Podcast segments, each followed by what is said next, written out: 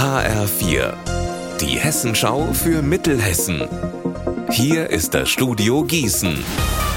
Hallo, ich bin Alina Schaller. Die Staatsanwaltschaft Gießen ermittelt nicht mehr gegen den Ex-Bürgermeister von Linden.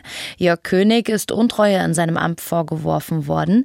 Drei Jahre lang ist ermittelt worden. Jetzt sind die eingestellt worden. HR4-Reporter Marc Klug, worum ging es denn da genau? Der Vorwurf war, dass König bei Bauprojekten ein Planungsbüro besonders bevorzugt habe.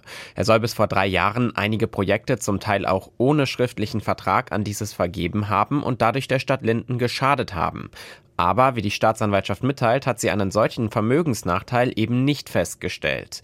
Dadurch könnte jetzt Bewegung in ein anderes Verfahren kommen, denn der Landkreis beschäftigt sich aktuell mit der Frage, ob König in seiner Amtszeit seine Dienstpflichten verletzt hat. Der Christdemokrat hat im Dezember sein Amt als Bürgermeister niedergelegt, nachdem alle Fraktionen im Parlament über mehrere Monate hinweg seinen Rücktritt gefordert haben. Ziemlich nette Geste. Die Mitarbeiter im Regierungspräsidium Gießen haben Geld gesammelt für die Hörsaalrenovierung im Liebig-Museum. In dem hat es Ende letzten Jahres gebrannt. 100.000 Euro Schaden hat das Feuer angerichtet. Im Moment wird alles wieder auf Vordermann gebracht.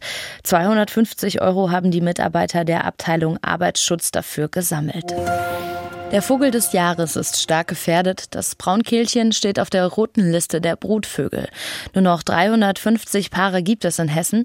Jedes zehnte von ihnen lebt im Kreis Marburg-Biedenkopf. Die untere Naturschutzbehörde will jetzt etwas unternehmen, damit das Braunkehlchen auch weiter gerne in der Region bleibt und für ordentlich Nachwuchs sorgt.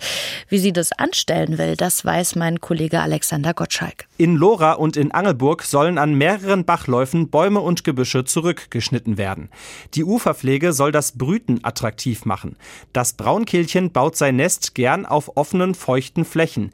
Dichtes Dickicht hingegen meidet der Singvogel, denn darin könnten sich Fressfeinde verstecken wie Fuchs oder Marder. Unser Wetter in Mittelhessen. Grau und ziemlich bedeckt, das sind die Aussichten für heute bei uns in Mittelhessen. Dazu haben wir in Bad Nauheim 1 Grad und in Schotten da sind es um die 0 Grad.